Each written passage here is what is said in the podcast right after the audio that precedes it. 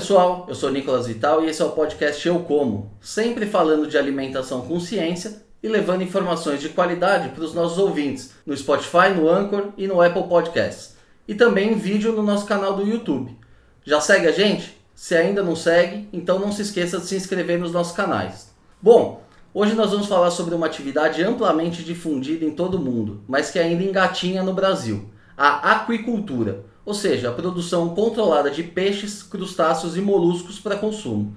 Apesar do potencial produtivo do Brasil, um país que possui água em abundância e um clima favorável para a criação, a produção ainda é baixa, devido principalmente ao baixo consumo desses alimentos no Brasil.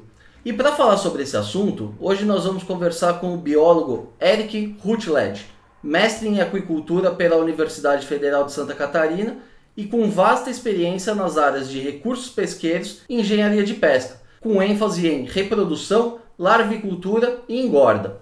Ele já atuou como assessor técnico e como coordenador geral de pesquisa e geração de novas tecnologias no Ministério da Pesca e Aquicultura e desde 2013 é chefe de pesquisa e desenvolvimento da Embrapa Pesca e Aquicultura.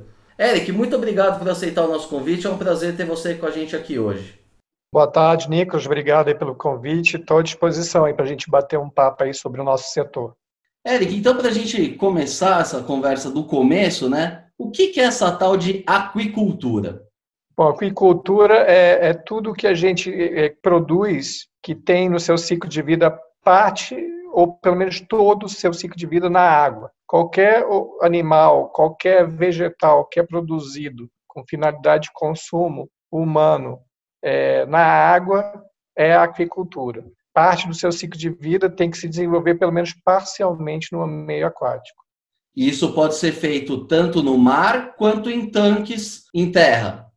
Sim, sempre dentro d'água, que pode ser no ambiente aberto, que pode ser dentro do na, ao longo da costa, ou pode ser offshore, ou pode ser num tanque de terra escavado numa fazenda de água doce, pode ser no ambiente que tem mistura de água doce com salgada, que é um ambiente de estuarino. Então, é basicamente tudo que a gente consegue produzir, seja no ambiente marinho, seja no ambiente estuarino, seja no ambiente de água doce.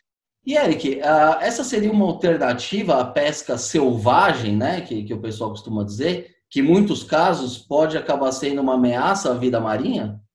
É, é, na verdade, a aquicultura ela já vem é, é sendo uma das principais responsáveis para fornecer a, essa proteína do meio aquático para a população mundial. Né? Então, segundo a FAO, a, a, produção que vem da aquicultura, né, da, dos organismos aquáticos feitas em cativeiro, já está contribuindo com mais da metade desse tipo de proteína em nível mundial. Né? Então, é sim uma possibilidade de que com a aquicultura a gente consiga diminuir é, a, os impactos advindos da pesca extrativa. Né? E Eric, a aquicultura é uma atividade que tem um grande potencial no Brasil, mas ainda é muito pouco explorada, mesmo o Brasil sendo referência mundial na produção de proteínas. O que, que explica essa situação? Bom, eu acho que essa situação já está começando a mudar um pouco de cenário. Né? O Brasil já se tornou o quarto maior produtor de, de mundial de, de tilápias é, a gente já está com uma produção é, total, da, só considerando a piscicultura, em torno de mais de 700 mil toneladas. É lógico que a gente acha esse montante pequeno quando a gente compara com o tamanho do país, a, a, o potencial que ele tem e a quantidade de outras proteínas que a gente produz. Né? Então, eu acho que o principal é, objetivo nosso é tornar a, a, atividade, uma atividade que seja lucrativa e que tenha um valor é, para o consumidor que seja compatível, né? Então, o frango se tornou popular porque o valor do frango é hoje muito menor e muito mais prático de se consumir do que era antigamente. Então, é natural que os peixes, os pescados em gerais vindos da aquicultura, eles naturalmente vão é, seguir na mesma linha de desenvolvimento que foram essas outras cadeias animais que tornaram o Brasil referência, inclusive com grandes números de exportação, né? E mesmo no consumo interno, né? O Brasil já você acabou de dizer que o Brasil se tornou um dos maiores produtores de tilápias, né? Mas ao contrário do que acontece em todo mundo, o consumo de peixe ainda é muito baixo no Brasil. Existe um motivo específico? É o preço a principal barreira? Sim, eu acho que esse é um dos principais motivos. Eu acho que a, o fato da gente não ter uma produção da aquicultura muito grande naquilo que é, tradicionalmente as, as, as, as famílias gostam, né? As pessoas no Brasil gostam muito dos pescados de origem marinha, né? E a maior parte da produção que a gente tem hoje vem de peixes de água doce. Então, a tilápia, que com a qualidade da produção da tilápia, do produto da tilápia, a gente começou a mudar um pouco esse, essa percepção do consumidor brasileiro em relação aos produtos da aquicultura. Né? Então, hoje, ao longo de todo o litoral brasileiro, você já consegue achar tilápia sendo consumida e ofertada no, nos restaurantes, nos hotéis, nos grandes supermercados. Né? Então, eu acho que é um processo também cultural, de mudança cultural, associado ao aumento da qualidade desses produtos e a um valor né, que, que, esteja, é, que esteja competitivo em relação a outras proteínas. Eu acho que a gente está num, num, caminho, Nicolas, de mudar um pouco é, esse histórico. E você falou que o brasileiro tem essa preferência né, de peixes de água salgada. Alguns dos peixes mais populares no Brasil hoje são o salmão, o atum, o bacalhau, que não são nativos do Brasil. Por que, que tem essa preferência por essas espécies? E existe alguma diferença de sabor entre o peixe de água salgada e o peixe de água doce? É, o, os peixes eles têm variações de sabor, sim, né? E de textura e de coloração. Então, tudo que tem é, seja diferente, seja atrativo, a gente é, o consumidor que não tem consumo de consumir peixe todo dia, ele acaba só consumindo pescado no restaurante, né? Ele, onde tem alguém que prepara o peixe, que sabe preparar o peixe, que sabe aproveitar os sabores que aquele tipo de peixe oferece. Eu acho que é justamente isso que está mudando um pouco, né? Na medida que tem os nossos peixes começam a ser produzidos de uma forma e ofertados de uma forma que seja mais práticas para o consumidor produzir, comer em casa, preparar em casa, fica tudo muito mais acessível. Bom, é, salmão, bacalhau são produtos que o Brasil já importa há muito tempo e que, pelas nossas condições de clima, a gente nunca vai produzir, seja da aquicultura ou nunca vai pescar, né? Então, é, então acaba sendo um produto exótico, né? E no, no, que diz respeito ao bacalhau, ainda é mais cultural ainda, né? Porque tem registros de importação de bacalhau da Noruega, né? E também através de Portugal desde o do final do século XIX. Né? Então são gerações que que criaram esse hábito, que a gente tem esse costume de aumentar o consumo, né? Proporcionar esse processo de consumo e alimentar essas essas importações que na verdade é um, é um volume bastante alto há muito tempo, né? A nossa balança comercial de pescados no Brasil ela é negativa. A gente importa muito mais do que a gente exporta. Isso aí, tanto juntando produtos da pesca como da aquicultura. E Eric, a gente está falando bastante de peixe, mas o Brasil também produz muito molusco e crustáceo, né? Uh, como que é o consumo desses alimentos no Brasil? E esses alimentos que a gente consome aqui, eles são produzidos no Brasil ou eles também são importados? a gente tem uma variação, né? Na verdade, moluscos e camarões, principalmente no caso, os camarões é, seriam os principais crustáceos que a gente se alimenta, né? Tem as lagostas, né, que hoje é, praticamente 100% advém é, da pesca, não tem aquicultura de lagosta, pelo menos no Brasil, com as nossas espécies. Os camarões que a gente é, consome no Brasil tem tanto importado, quanto tem da pesca, como tem de cativeiro, da aquicultura. É bem variado, né? É, os moluscos é, têm uma produção que se concentra muito, bostas e mexilhões, em, em, Santa Catarina. Tem alguns outros estados, como Paraná, São Paulo, Rio de Janeiro, Espírito Santo, que tem alguma produção. É, e ao longo de alguns estados do Nordeste também tem alguma produção de ostra. Mas é tudo um, um consumo muito associado ao processo de turismo. Então, Santa Catarina é que se destaca com um volume de produção maior e acaba inclusive exportando para outros estados. Tem muito consumo de moluscos bivalves, né, que seriam ostras e mexilhões, principalmente advindos da, da própria extração, né, da própria, do próprio extrativismo. Então, mas o consumo é muito muito incipiente, né, muito muito limitado e a gente não tem muitas informações estatísticas para poder ter uma percepção do percentual de participação dessa produção de moluscos a partir da pesca. É, o camarão já tem um valor agregado bem maior e, e a produção de camarão tem aumentado em cativeiro nos últimos anos, se concentra praticamente 90%, 98% na região Nordeste, tendo daí o Rio Grande do Norte e o Ceará como os dois principais estados que produzem mais. Teve alguns problemas de enfrentamento de, de doenças, e mais recentemente, nos últimos dois, três anos, eles conseguiram dar uma volta por cima, têm conseguido adotar sistemas de produção mais controlados, conseguindo ter mais biossegurança e com isso a produção tem aumentado, inclusive com a perspectiva de tentar buscar não só reconquistar o mercado é, doméstico, como eventualmente conseguir abrir o mercado para exportação. E Eric, em termos de volume produzido, quais são as principais espécies produzidas no Brasil hoje, falando de, de moluscos e crustáceos? Bom, camarão é o que se mais se destaca, né? com cerca de mais ou menos 70, 80 mil toneladas. As projeções de produção que a Associação Brasileira de Criadores de Camarão é, divulgou informalmente é de que em 2019 essa produção estivesse chegando a 90 mil toneladas de camarão produzido em cativeiro. É, os moluscos eles têm uma produção que acaba sendo muito mais limitada, é, em torno de mais ou menos 20 mil, 20 a 30 mil toneladas entre mexilhões e ostras, e basicamente concentrada lá no estado de Santa Catarina. Esses são os números que a gente tem é, baseados nas estatísticas do IBGE. E agora voltando um pouquinho para a questão do, dos nossos peixes nativos, né? É, essas variedades, é, elas têm uma aceitação no exterior? Eles são diferenciados? O, o, o público internacional conhece já esses peixes?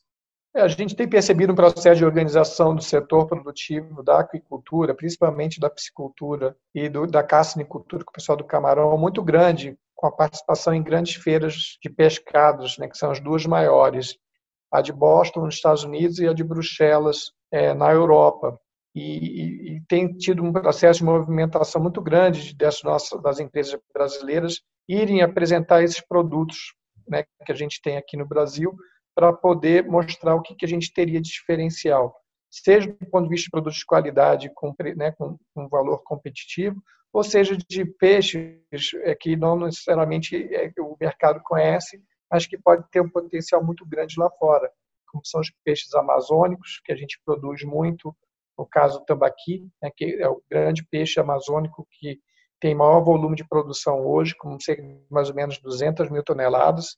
É um volume considerável. É um peixe que a gente ainda está trabalhando muito do ponto de vista de pesquisa, desenvolvimento de tecnologia, tem um potencial de incremento de produção muito grande, apesar dos vários desafios tecnológicos que a gente ainda tem a ele associado. Tem alguns peixes emblemáticos também da Amazônia que também despertam muita atenção, que é o pirarucu, né, que é um peixe que cresce muito rápido, tem uma carne branca, tem uma carne firme e que todo mundo que experimenta gosta muito e que uh, alguns mercados se interessam, mas ainda é um peixe que também tem muitos desafios para serem superados do ponto de vista de domesticação, principalmente na reprodução. E pensando numa, numa, pessoa que eventualmente se interesse pelo assunto e que deseja iniciar uma produção, o que, que é necessário? Não é só soltar os alevinos e sair jogando ração, né? Não, muito pelo contrário. É isso que eu acho que é importante. Muita gente que entra na atividade entra por conta da questão mais é, emocional do que do ponto de vista racional. Então, produzir peixe, produzir camarão, qualquer atividade de aquicultura é uma atividade produtiva. A primeira coisa que o empreendedor tem que fazer é elaborar um plano de negócio é exatamente como faria com relação a qualquer tipo de investimento. Eu acho que a atividade ela carrega um pouco desse simbolismo, né, de ser praticada no ambiente agradável, pitoresco, com tanques, ou às vezes na próximo da praia, no mar e tudo mais. Mas é uma atividade produtiva, ela tem que ter organização, tem que ter planejamento e tem que ter viabilidade econômica. E dentro da viabilidade econômica, uma das, dos custos, um dos custos de produção que mais prevalece, que é mais pronunciado, é a ração, né? no caso do, dos peixes e dos camarões. Né? Então, a, a, ração ela contribui com um percentual considerável do custo de produção. Então, tudo tem que ser na ponta do lápis. Não pode começar a produzir peixe e começar a jogar ração lá para os peixes crescerem sem ter todo um planejamento, qual ração vai ser dada, em que quantidade, quantas vezes por dia, qual é, né, até que tamanho vai ser levado aquele peixe, aquele peixe vai ser produzido para ser vendido para quem. Então, quem vai comprar vai precisar de um, frigorífico, comprar aquele peixe para processar aquele peixe. Então, é toda uma cadeia produtiva que tem que ser estudada muito antes do cara começar a botar a mão na massa e comprar levinos e botar um, encher um tanque com água e começar a alimentar o peixe. Né? E em termos de produção, é, vamos imaginar que, que, o, que o cidadão já fez esse plano e, e realmente decidiu produzir.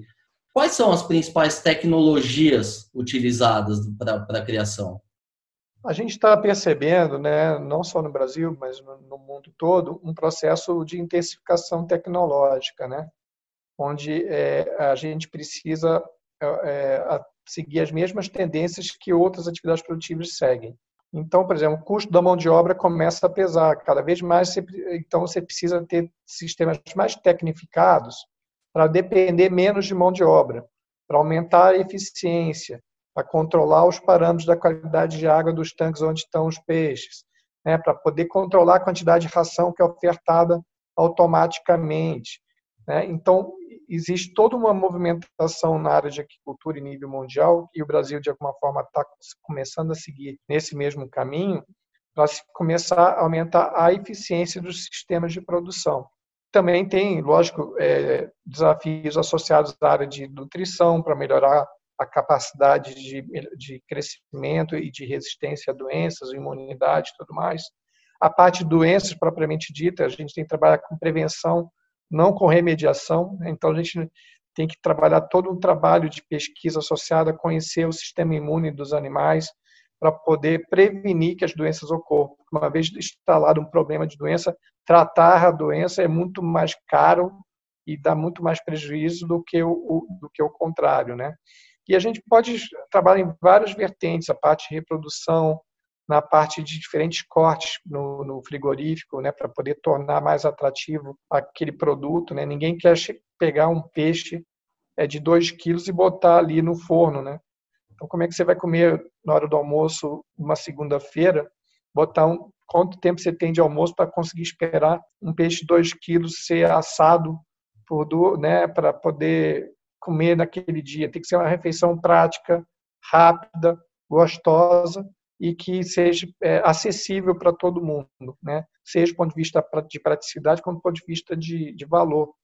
Né? Então, eu acho que a gente está passando por uma grande revolução da atividade dentro do Brasil. Existem campanhas muito bem fundamentadas dos setores organizados para estimular o consumo de pescado vindo da piscicultura. Né? Movimentos similares têm ocorrido também para incentivar o consumo de camarão cultivado então, os produtos cultivados não deixam em nada é, para trás em termos de qualidade quando comparados com os produtos vindos da pesca. Os pescados que são produzidos da aquicultura eles têm um nível de qualidade excelente e eu acho que é justamente essa fama que ficou para trás.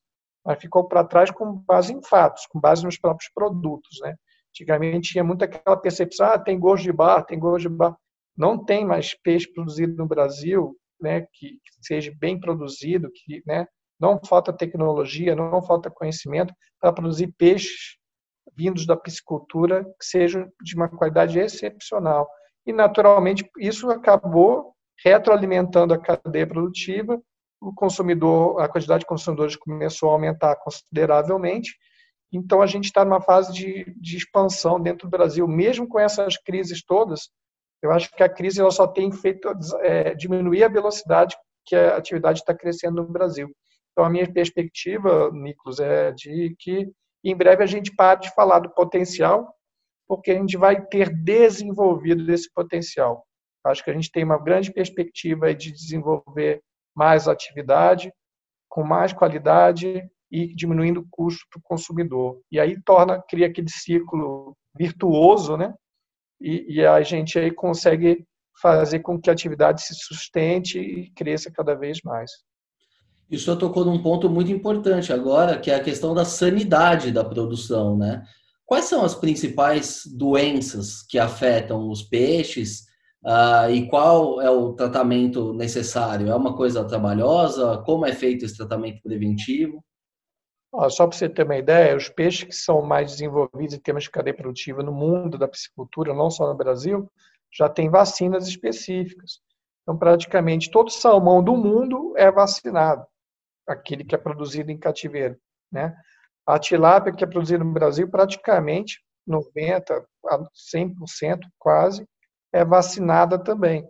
Né? Então, assim, é, é, basicamente como acontece com o boi. Né? Todo ano tem a campanha de vacinação do gado do brasileiro.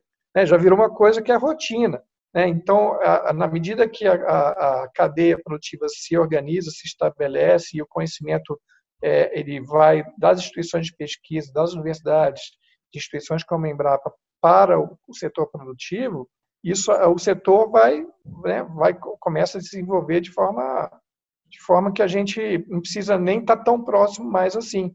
A gente tem a pesquisa ela tem que estar tá na frente, sempre se antecipando os problemas que o setor vai enfrentar lá na frente. Né? Então, acho que o nosso trabalho como pesquisadores dentro do Brasil da área de agricultura é de tentar captar as oportunidades e os futuros problemas que a cadeia vai enfrentar para a gente estar tá desenvolvendo eh, tecnologias para quando aquele, aquela situação ocorrer, se ela ocorrer, a gente está preparado e ter tecnologia para ofertar, ofertar para o setor produtivo.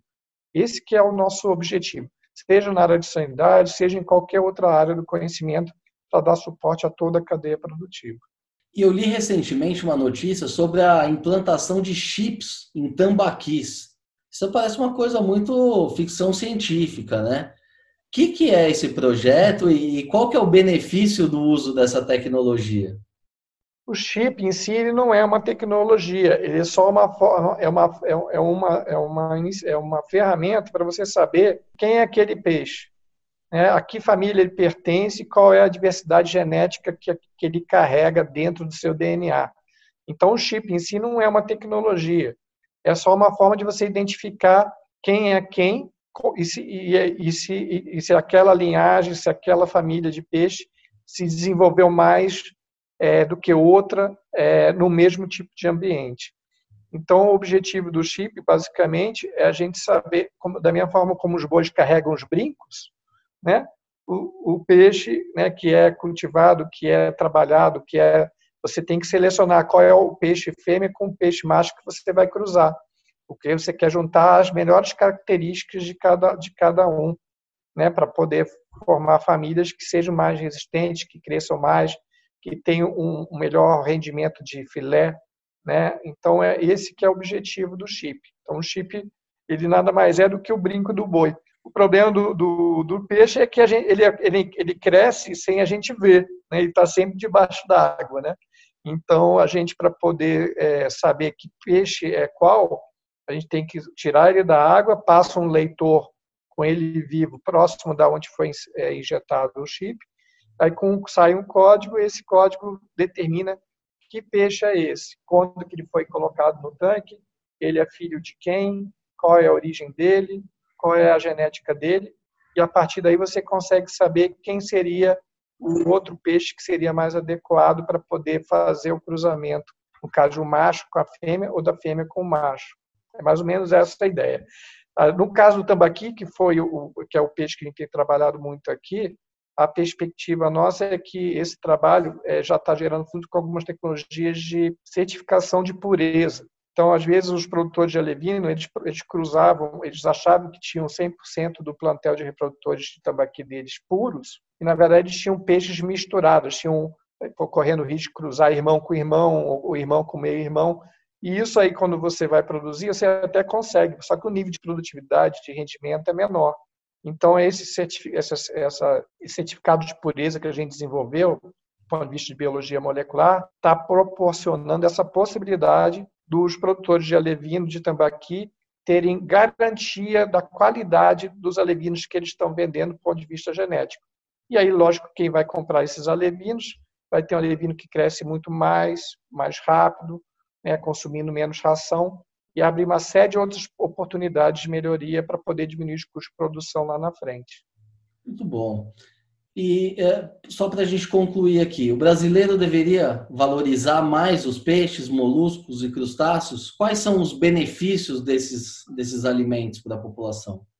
Ó, o benefício mais conhecido é aquele da, dos altos teores de ômega 3, mas não é só ômega 3, tem várias, vários ácidos graxos né, que a gente encontra, não, não só ômega 3, tem ômega 6, tem ômega 9, né? Então, o, os peixes marinhos, os frutos do, do, mar, eles são mais conhecidos por ter ômega 3 por causa dessa questão do ser da origem marinha.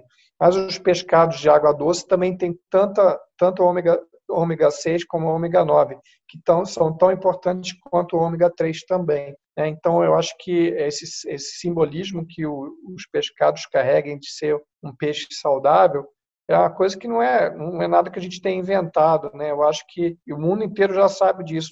De todas as proteínas animais, são a mais consumida no mundo é de organismos aquáticos, de pescados.